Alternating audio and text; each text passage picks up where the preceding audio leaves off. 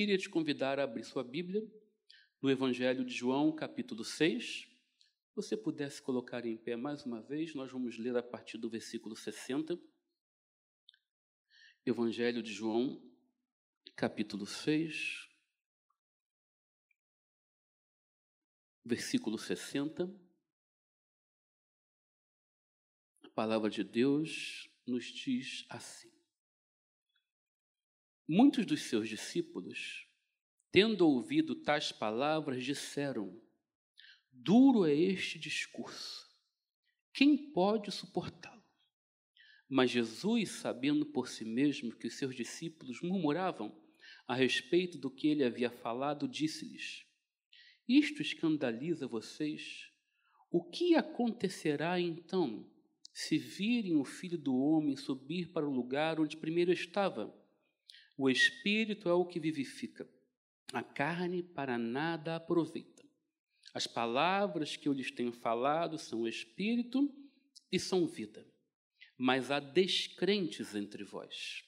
Ora, Jesus sabia desde um princípio quais eram os que não criam e quem iria traí-lo.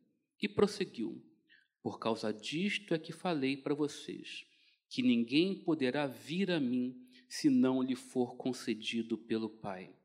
Diante disso, muitos dos seus discípulos o abandonaram e já não andavam com ele. Então Jesus perguntou aos doze: Será que vocês também querem se retirar? Simão Pedro respondeu: Senhor, para quem iremos? O Senhor tem as palavras da vida eterna. E nós temos crido e conhecido que o Senhor é o Santo de Deus. Então Jesus lhes disse: Não é fato que eu escolhi vocês, os doze, mas um de vocês é um diabo. Ele se referia a Judas, filho de Simão Iscariotes, porque este, sendo um dos doze, era quem o haveria de trair. Obrigado, Senhor, pela tua palavra. Obrigado porque mais uma vez nesta manhã nós podemos te confessar como o Senhor das nossas vidas.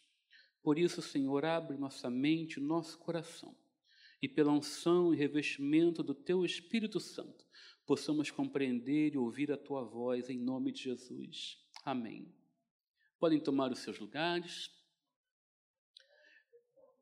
Neste texto, meus irmãos, em que nós temos uma das confissões mais lindas de todo o Escrito Sagrado, e Pedro é especialista em fazer confissões, porque essa é uma das duas confissões que ele faz a respeito de Jesus, que marcam a história da igreja cristã e dos seus seguidores.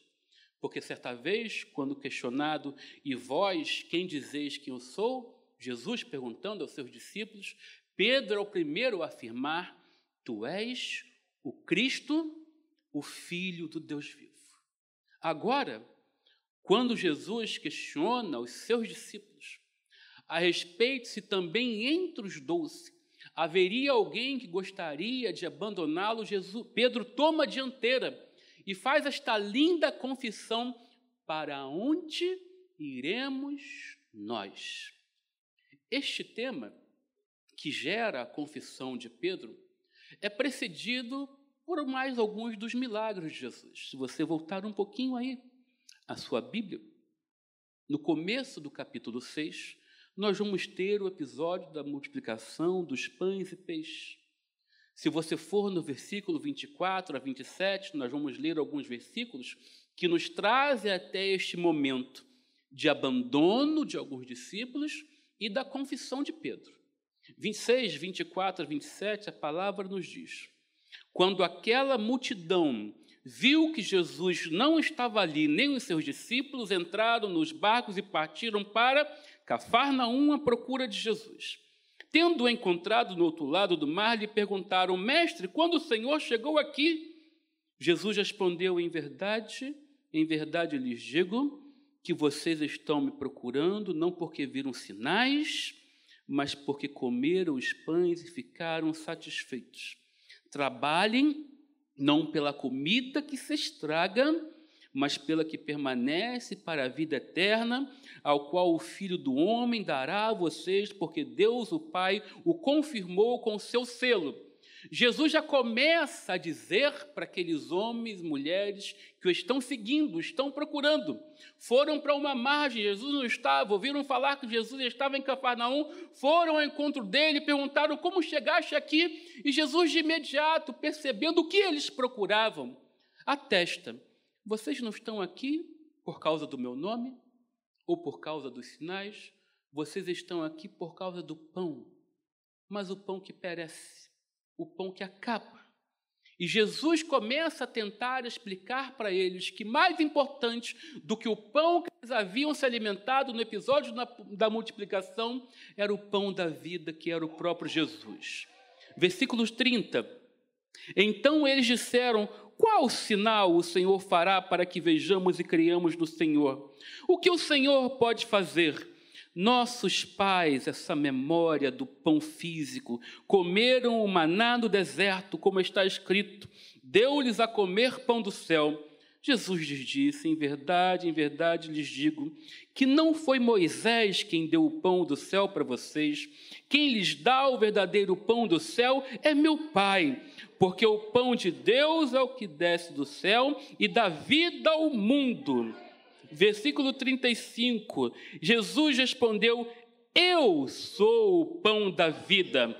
Quem vem a mim jamais terá fome, e quem crê em mim jamais terá sede.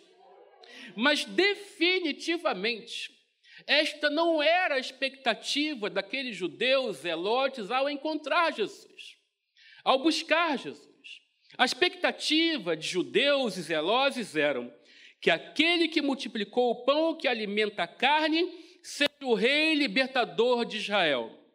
Que aquele que operava sinais, aquele que multiplicou pães e peixes, aquele que ordenava e demônios eram expulsos, aquele que ordenava e morto ressuscitava. A expectativa deles é que em torno dele surgisse o rei libertador da nação de Israel, do seu território, mas não da morte, não do pecado. Enquanto aqueles homens olham para o pão que está diante deles, Jesus está insistentemente falando: não, não é sobre este pão, não é sobre o maná, mas é para o pão que veio do céu. Eu sou o pão da vida. Jesus está dizendo para eles que aquele que multiplicou os pães enfrentará o escândalo e a vergonha da cruz, entregando sua carne e seu sangue para a remissão dos pecados da humanidade, dando assim aos que crerem a vida eterna. Mas este discurso, que não pode ser materializado e tocado através de sinais e milagres, é um discurso de difícil compreensão. Jesus começa então a falar para um público um pouco mais reservado que é necessário que se comam da sua carne e bebam do seu sangue para que possam ter a vida eterna. Aqueles homens olham para Jesus e começam a murmurar entre um, entre outro, mas Jesus, que conhece as intenções do nosso coração, Jesus olha e fala para eles por que murmuram, por que questionam. E diante deste falar, agir de Jesus, que confronta a expectativa de judeus e zelotes, a expectativa material, terrena, geográfica, com a expectativa multiforme da sua graça, que leva à vida eterna, que leva aos céus. Esse discurso é muito duro para aqueles homens e eles decidem abandonar e deixar de seguir a Jesus. O que pode nos levar a uma escolha tão equivocada? A escolha de abandonar ou de não seguir a Jesus. Algumas coisas. Ter expectativas erradas em relação à pessoa de Jesus. As motivações que nos levam até Jesus vão nos levar à maturidade ou não que é necessária para vivermos na Sua presença. As motivações. O Novo Testamento, os evangelhos relatam que em cada lugar que Jesus pisava, multidões iam ao seu encontro. E junto com essa multidão, um flagelo de enfermidades, de órfãos, de carentes, necessitados, que buscavam em Jesus um milagre. O que eles não entenderam, e muitos ainda não entendem neste dia, Jesus fala com aqueles judeus: seus pais comeram o pão no deserto e morreram. Não adianta provar do milagre do Senhor se a nossa vida não for afetada pela experiência com o Senhor. Porque o maná que foi dado diariamente para sustento daqueles homens não foi suficiente para impedir a morte deles. Da mesma forma que os milagres com os quais nós seremos alcançados hoje, porque Jesus cura, Jesus liberta, Jesus restaura, e hoje nós continuamos sendo alvo desses milagres. Eu acabei de falar aqui que eu sou um sobrevivente de um grave acidente por causa de um milagre. Raquel, que está aqui, é um milagre que vai dar um testemunho para vocês impressionante do que Jesus fez na vida dela quando esse momento chegar. Nós temos aqui nesse auditório, na internet, pessoas que estão agora lembrando milagres que fizeram, que Jesus fez na história das suas vidas, mas há algo maior. Há algo além dos milagres que Jesus pode fazer em mim e em você há um relacionamento, há um alimento diário, um pão vivo, que nós precisamos comer deste pão para poder ter a nossa fé alicerçada. É muito interessante, inclusive, que a Bíblia nos dá testemunho a respeito de Abraão, o pai da fé, que não viu nenhum grande milagre sequer ser operado por parte do Senhor. Abraão ser o pai da fé, e não Moisés, que viu talvez os maiores milagres serem realizados por Deus na história da humanidade, mostra para mim e para você que a fé é crer no não se ver. A fé não é baseada nos milagres. A fé é baseada na renúncia e na confiança de quem crê que Jesus é o Senhor e Salvador, independente daquilo que Ele irá fazer por mim e por você ter expectativas erradas em relação a Jesus. Era o que os judeus e os zelotes tinham. Não estar preparado para as percas do caminho. Porque o discurso de Jesus para aqueles homens confrontava as expectativas deles de uma vitória imediata. Mas o discurso de Jesus para aqueles homens aponta que sacrifícios serão necessários serem cumpridos para que a salvação alcance o coração da humanidade. Jesus é o primeiro que demonstra sobre a sua carne a necessidade deste sacrifício, mas Jesus também diz para nós que é necessário que cada um de nós venhamos tomar sobre si a nossa cruz, renúncia.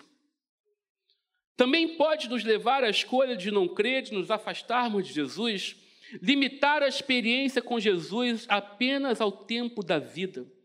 O apóstolo Paulo fala com tanta propriedade em 1 Coríntios 15, 19, que ele seria o mais miserável dos homens se não houvesse ressurreição, se não houvesse vida eterna, se a experiência dele com o Cristo ressuscitado se limitasse apenas aos dias de nossas vidas, ele seria o mais miserável dos homens, e é assim que são todos aqueles que restringem a experiência da vida com Jesus apenas aos dias terrenos. Porque os dias são maus, nós sabemos. Nós seremos alvos de milagres, mas serão necessários outros, até o dia em que veremos o Senhor na glória. A multiplicação dos pães e peixes foi um milagre extraordinário, mas de nada adianta comer daquele pão se não comermos e experimentarmos o pão da vida. Em contraponto a esta negativa dos discípulos em ouvir a mensagem de Jesus, que aponta para aquilo que não é o que eles esperam em seu coração, há a confissão de Pedro. Porque quando aqueles homens abandonam Jesus e vejam que o texto de João diz que ficaram apenas os doze, Jesus olha para os doze, para aqueles que lhe são mais próximos, mais íntimos, e pergunta: E vós também quereis ir? Pedro, então, nos dá um testemunho de maturidade, de uma decisão de quem escolheu servir Jesus por quem ele é e não pelas circunstâncias. E Pedro começa fazendo essa confissão perguntando: para quem iremos nós? Essa pergunta é a pergunta de quem se reconhece perdido. Eu não sei se alguém aqui já fez um caminho, já entrou numa estrada, não tinha o Waze ou a internet não pega, e você fica desnorteado sem saber para onde ir. Sem saber para onde ir, também ficam aqueles que, ao longo da trajetória da vida, recebem um diagnóstico contrário sobre sua saúde, sua vida, ou sobre a vida de quem você ama, um pai, um filho. Para quem iremos, para onde iremos, é a pergunta de quem sabe que não tem saída, que não tem destino se não for por intermédio de Jesus. Esta pergunta, esta afirmação, esta confissão de Pedro é a confissão de quem sabe que apenas Jesus é o caminho, a verdade e a vida. Que não há caminho sem Jesus, que não há fim sem Jesus, que não há razão sem Jesus, é uma confissão íntima de um coração que reconhece que a vida não é nada se não for alicerçada no nome e na presença de Jesus. Esta é uma confissão de quem sabe que não há outro caminho para chegar ao destino, se não for por Jesus. E qual é o destino? Na mesma confissão, Pedro continua: só tu tens palavra de vida eterna. O que faz Pedro e os seguidores de Jesus permanecerem com o Mestre não são os milagres, são a esperança da glória é o que está no porvir, é o que não podemos ver. Pedro confessa: Para onde iremos nós? Eu não tenho para onde ir se não for por ti. E qual é o destino? O destino é o céu, o destino é a vida eterna. E quando nós olhamos para o nosso lado, para a igreja que hoje está nos Estados Unidos, na Europa, no Brasil, nós vamos o quanto é difícil compreender que há algo maior do que as nossas expectativas limitadas e terrenas quanto às nossas vidas quando lembramos Jesus, há algo infinitamente maior. O destino é a vida eterna, onde este corpo corruptível se transformará em incorruptível, onde nós seremos regenerados, onde mortos ressuscitarão, onde o Senhor tem nos preparado lugar, algo maior. Mas esse discurso é duro para tanta gente cujos olhos estão vendados, que só enxergam as circunstâncias, a dureza da vida, a raiva da vida, que só enxergam as reações que estão diante do seu nariz ou diante da sua tela. Este discurso é tão duro para tanta gente que não compreende que a trajetória nossa aqui é uma trajetória de renúncia. É uma trajetória onde nós enfrentaremos sim alguns fracassos, é uma trajetória onde algumas batalhas serão perdidas, mas a guerra será vencida por causa do nome de Jesus. E toda vez que nós lutamos as guerras erradas, nós anulamos aquilo pelo qual Jesus derramou seu sangue para nos salvar, que é a expectativa da eternidade. A salvação é para os céus. É por isso que nós renunciamos em favor de Cristo. É por isso que o Evangelho é loucura para aqueles que não entendem. É por isso que as pessoas olham para nós e acham que nós somos loucos por renunciar a determinados prazeres, a determinados hábitos do mundo. Mas nós fazemos isso porque nós temos uma meta, nós temos um alvo, e o alvo é Jesus. É por Ele, apenas por Ele, para onde nós podemos ir se não for para o Senhor. E Pedro continua confessando: há uma esperança maior. E Pedro nos diz que a adoração a Cristo, ao Santo de Deus, nos fará reconhecer a nossa pequenez e o quanto precisamos dele. Jesus, Pedro continua falando, nós temos crido e conhecido que o Senhor é o Santo de Deus. A gente reconhece de quem é a igreja. Nós reconhecemos quem é o Senhor. Nós reconhecemos por que entramos neste lugar. Nós reconhecemos a quem adoramos.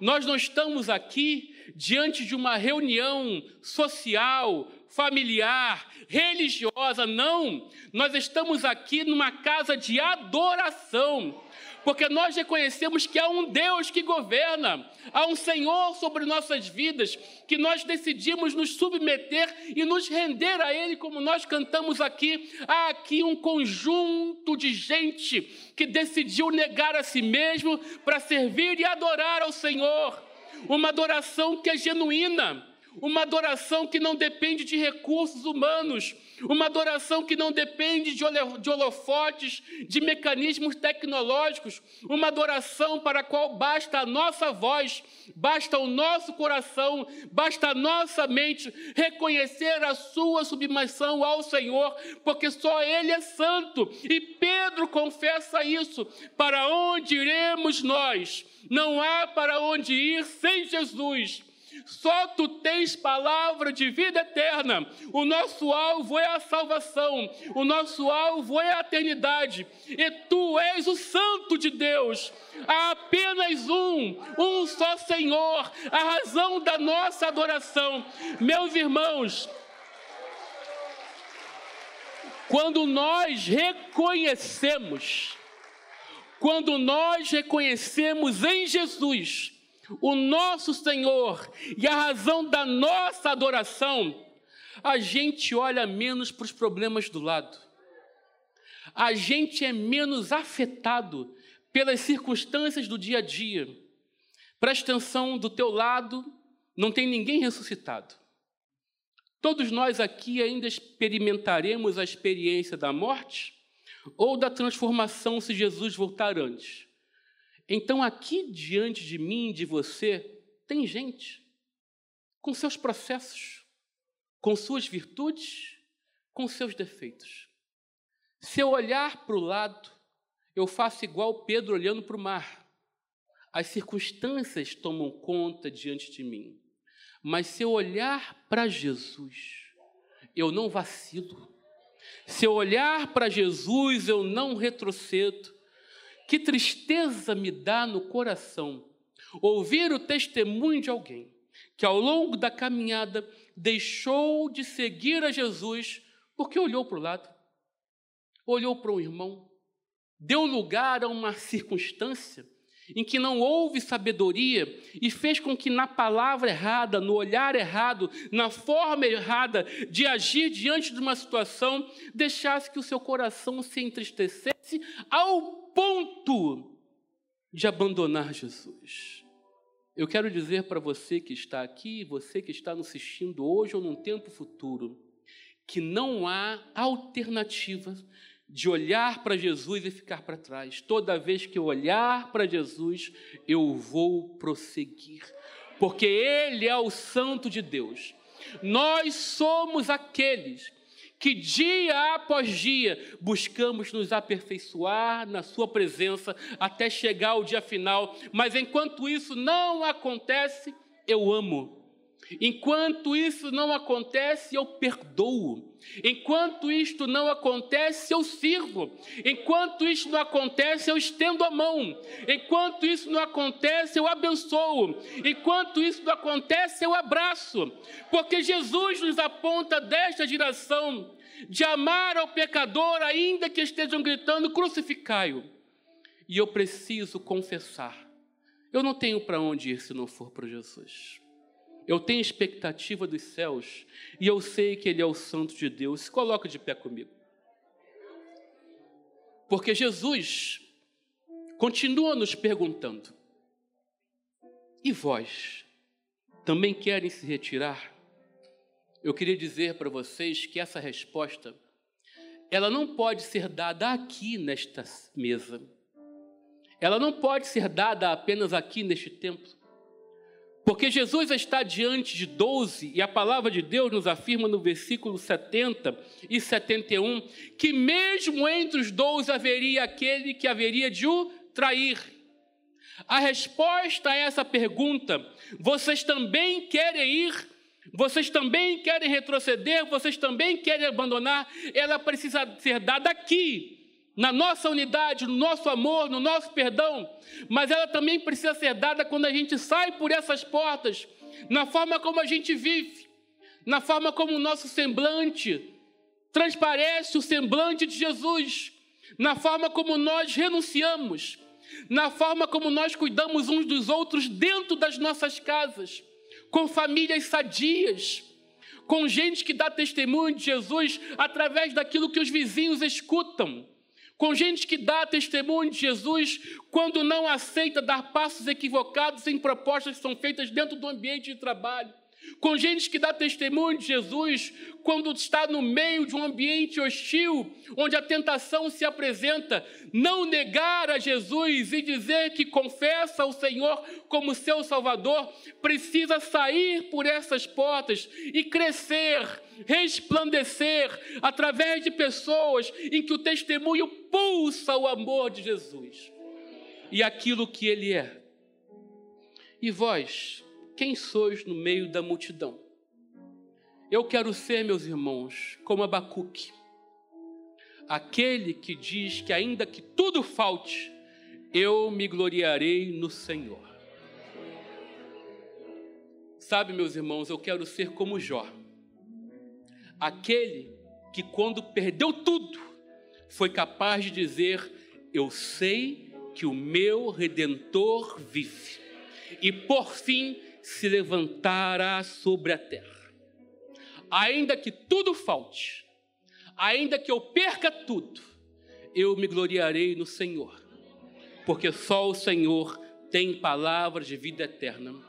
E eu queria que você, neste momento, fizesse uma oração comigo, porque talvez você esteja passando por um processo de esfriamento da fé que pode acabar te conduzindo a se afastar de Jesus.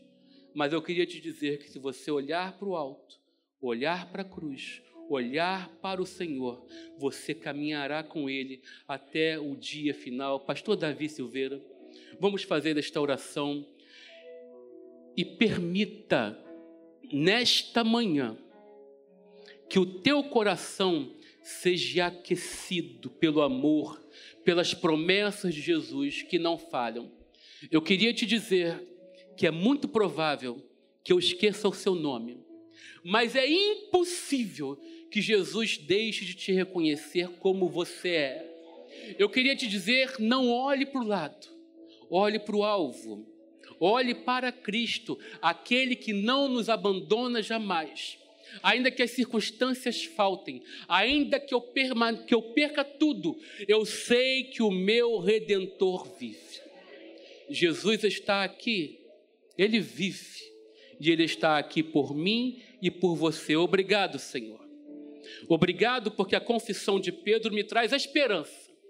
Esperança num Deus que não falha, que cuida, que zela, esperança num amor sacrificial que por causa deste amor entregou seu filho para nos salvar. Esta mesa que participamos agora celebra a nossa redenção. Nós fomos resgatados por causa do teu amor e do sacrifício de Jesus. Nos ajuda, Senhor, a perseverar. Não permita que nenhum sequer que está aqui ou nos ouvindo nesta manhã se perca nos ajuda a prosseguir para o alvo, aquece novamente os nossos corações, faz corações quebrantados se renderem a Jesus e compreenderem que algo maior, algo melhor, uma eternidade nos espera e tu estás, Senhor, nos chamando, nos convidando pelo nome para entrar no lar que tu preparaste para nós. Obrigado, Senhor, que o nosso coração saia daqui nesta manhã cheio de esperança e de gratidão por Jesus e em Jesus. Louvado seja o teu nome.